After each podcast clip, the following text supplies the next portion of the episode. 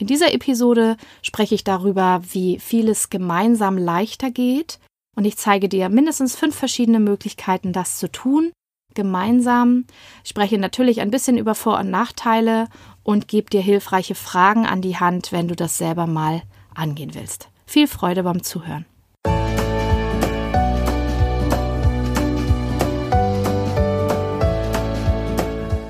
Hallo und herzlich willkommen zu diesem Podcast. Ich bin Katrin Grobin und du bekommst von mir hier viele hilfreiche Methoden, Tipps und Übungen rund um die Themen weniger aufschieben und entspannter leben. Ich wünsche dir spannende Erkenntnisse und ganz viel Freude damit.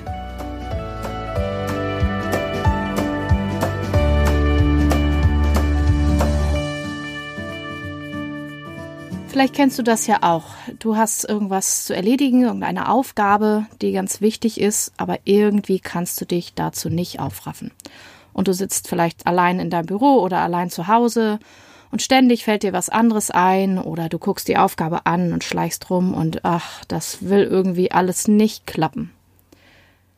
Und vielleicht kennst du es auch anders, wenn du ähm, eine Kollegin, einen Kollegen vielleicht mit im Büro hast oder jemand anderes zu Hause ist und ihr krempelt gemeinsam die Ärmel hoch und sagt, komm, wir machen das jetzt.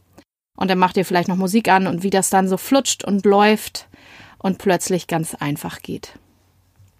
Genau um diesen Effekt soll das in dieser Folge ähm, des Podcasts gehen. Es geht darum, wie Dinge gemeinsam leichter gehen.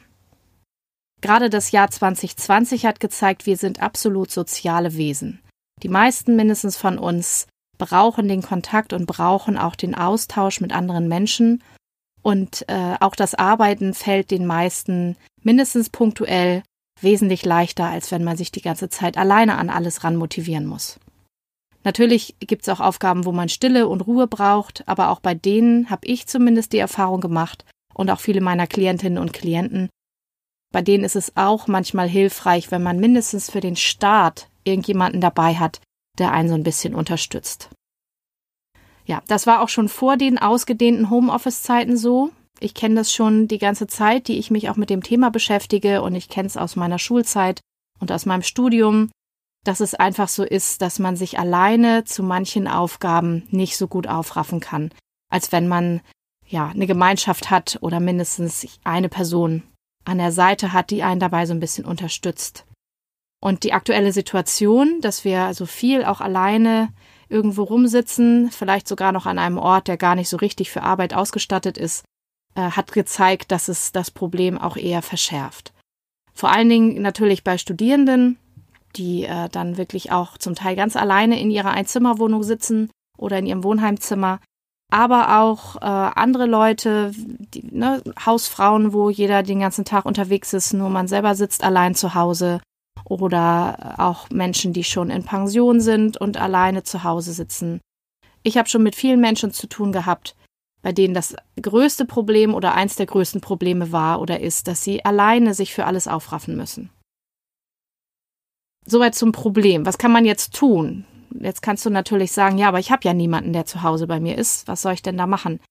Es gibt verschiedene Möglichkeiten. Ich würde jetzt erstmal vorstellen, es gibt so fünf Hauptmöglichkeiten, die ich kenne, wie man sich gegenseitig unterstützen kann. Und dann können wir ja mal Ideen sammeln, wie du das vielleicht bei dir auch eingebaut kriegst, um dir da Unterstützung zu organisieren. Also gemeinsam geht es oft leichter, weil man sich erstens gegenseitig den Rücken stärken kann. Ne? Austausch tut gut, es hilft gegen Einsamkeit und es hebt auch die Stimmung, wenn man wenigstens regelmäßig, unregelmäßig auch Kontakt zu anderen Menschen hat. Und bei der Gelegenheit kann man zweitens sich gegenseitig Tipps geben, man kann Erfahrungen austauschen. Äh, andere Leute haben ja vielleicht das, was du gerade tun musst, schon mal erledigt und haben eine Idee, wie man da rangehen kann. Ja, für diesen Podcast habe ich mich auch mit einigen Kolleginnen besprochen. Ich habe mir Input in Form von einem Online-Kurs geholt, äh, natürlich hätte ich es auch alles ganz alleine herausfinden können, aber dann könntest du diese Episode mindestens dieses Jahr auch noch nicht hören. So, drittens, man kann sich natürlich gegenseitig gut helfen und unterstützen. Das heißt, Arbeit gemeinsam tun.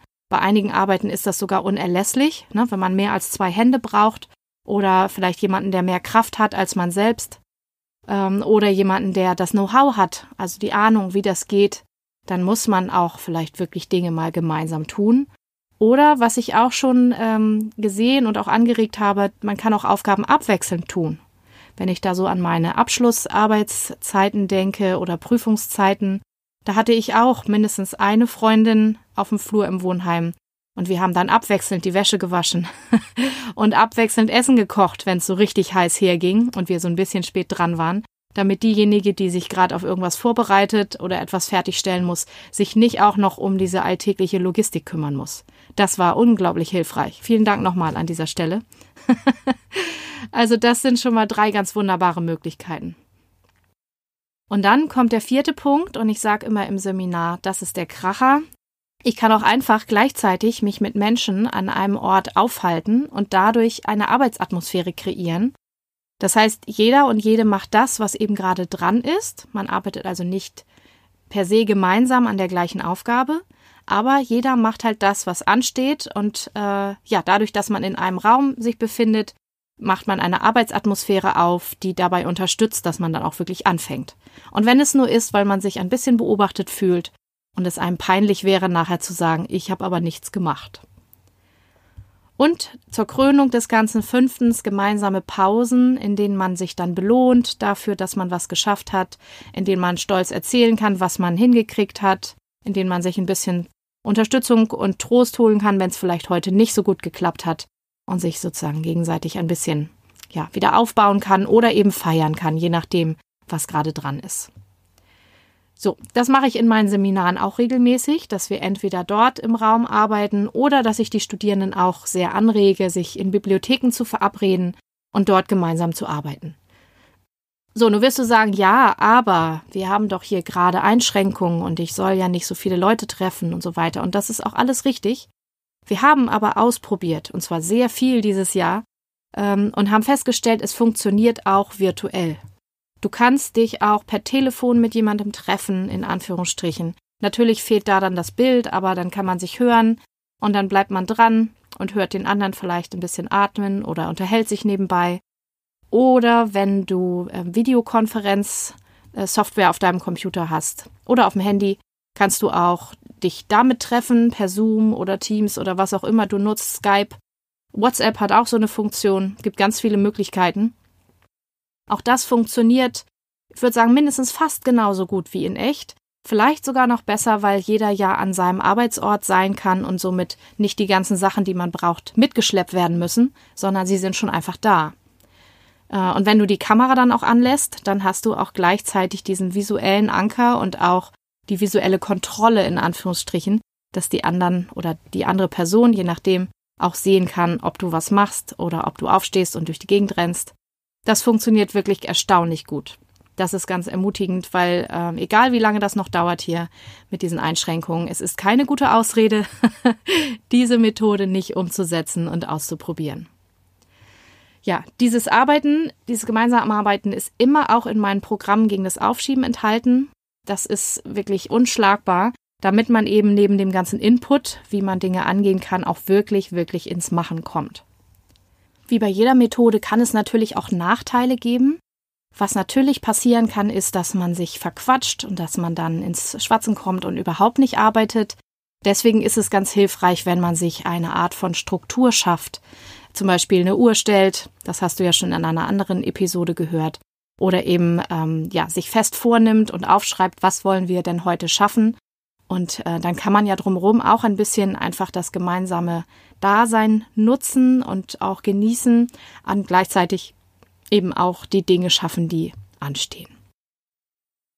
Anderes ist, ähm, dass du vielleicht auch schon negative Erfahrungen mit Kleingruppen gemacht hast oder mit der Arbeit in Gruppen, zum Beispiel in Referategruppen früher in der Schule ähm, wo dann einige die Arbeit gemacht haben und andere sich eben eher rausgezogen haben. Das ist natürlich was, was passieren kann.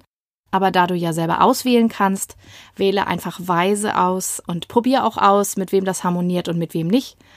Und es sollte natürlich eine Bereicherung sein und ja, helfen und nicht schaden oder irritieren oder äh, schlechte Laune machen. Eine Gefahr könnte natürlich auch sein, wenn jetzt immer die eine Person die andere um Hilfe bittet und sich helfen lässt, dass dann ein Ungleichgewicht in der Beziehung entsteht. Deswegen ist aus meiner Sicht ganz gut, wenn man dann abwechselnd sich auch mal um Hilfe bittet oder sich abwechselnd hilft. Es gab schon in meinem, im Rahmen meiner Seminare Abheftpartys zum Beispiel, wo dann die Leute einmal bei der einen Person die Ablage gemacht haben und dann in der Wohnung der anderen Person. Oder unterschiedliche Aufgaben. Man kann, man muss ja nicht zwingend das Gleiche dann im Wechsel machen.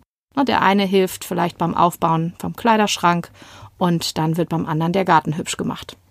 Oder was auch immer, ne? Steuererklärung, ähm, Abschlussarbeiten lernen oder so weiter.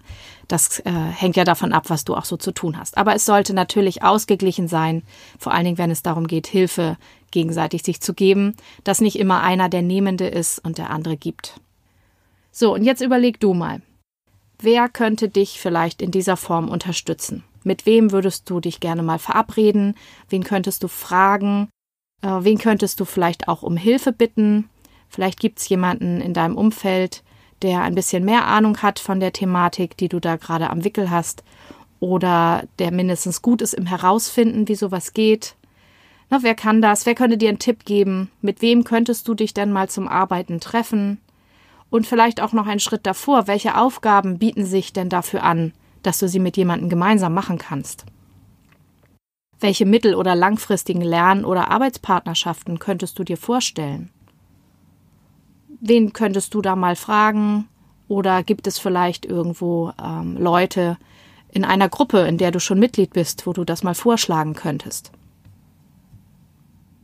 Und falls es dir vielleicht schwer fällt, wenn du jetzt so merkst, jetzt habe ich einen Einwand und denkst, oh, ich kann doch nicht andere Leute belatschern mit meinen Sachen, ich kann doch nicht fragen, ich muss das doch alleine hinkriegen, dann überleg auch mal, wie geht es denn dir, wenn dich jemand um Hilfe bittet? Wie fühlt sich das an? Ist dir das eher lästig oder schmeichelt es dir nicht vielleicht auch und fühlt sich eigentlich ganz angenehm an? Wie fühlst du dich, wenn du jemandem weiterhelfen kannst? Macht es dir auch vielleicht Spaß, mit anderen zusammen zu arbeiten, auch wenn du gefragt wirst? Vielleicht hast du das ja auch schon mal gemacht, jemandem beim Umzug geholfen, jemandem geholfen, den Garten auf Vordermann zu bringen. Wie war das? Was für eine Erfahrung hast du da gemacht? Oder fühlst du überhaupt einen Unterschied, wenn du alleine arbeitest oder wenn du mit anderen Dinge gemeinsam machst. Das heißt, schau einmal, wie das auch in deine Persönlichkeitsstruktur passt und zum Beispiel auch, ob es für dich noch angenehmer ist, mit mehreren Leuten zu arbeiten, so wie die klassischen Nähkränzchen oder Stricktreffs oder so, oder vielleicht mit einer Person, mit der du ganz intim zu zweit dich verabreden kannst. Vielleicht hast du schon mal Sport mit jemandem gemacht im Tandem oder einen Sportkurs. Dann fühl mal, was hat dir daran gefallen und was hat dir vielleicht nicht gefallen. Ja, ich hoffe, ich konnte dich anregen, diese Art des gemeinsamen Arbeitens zumindest mal in Erwägung zu ziehen. Wie gesagt, ich kann dir sagen, wenn du nicht absolute ähm, Aversion dagegen hast, falls jetzt nicht bei den letzten Fragen rauskam, nein, das ist so gar nicht meins, dann solltest du der Sache eine Chance geben und mal überlegen, und falls du jetzt überhaupt keine Idee hast, mit wem du das mal ausprobieren könntest, dann kannst du auch gerne auf meiner Internetseite schauen, katringrobin.de-coworking. Ähm, das verlinke ich natürlich auch in den Show Notes. Da gibt's immer auch mal Termine gratis, wo wir gemeinsam arbeiten. Äh, gerade jetzt, wo ich das aufzeichne, im Rahmen des Adventskalenders, ist da mal das eine oder andere drin. Ähm, das geht immer auch über mein Newsletter rum, wenn da mal Termine sind. Und äh, ich bin auch in Planung, sowas regelmäßig anzubieten, dann natürlich gegen einen kleinen Obolus. Aber da ist was in Planung, ähm, was man auch für überschaubares Budget sich leisten kann. Dann schau auch gerne mal, was da bei mir ist. Das war's von mir für diese Folge. Ich äh, wünsche dir ganz viel Spaß beim Ausprobieren und noch einen wunderbaren Tag und bis zur nächsten Episode.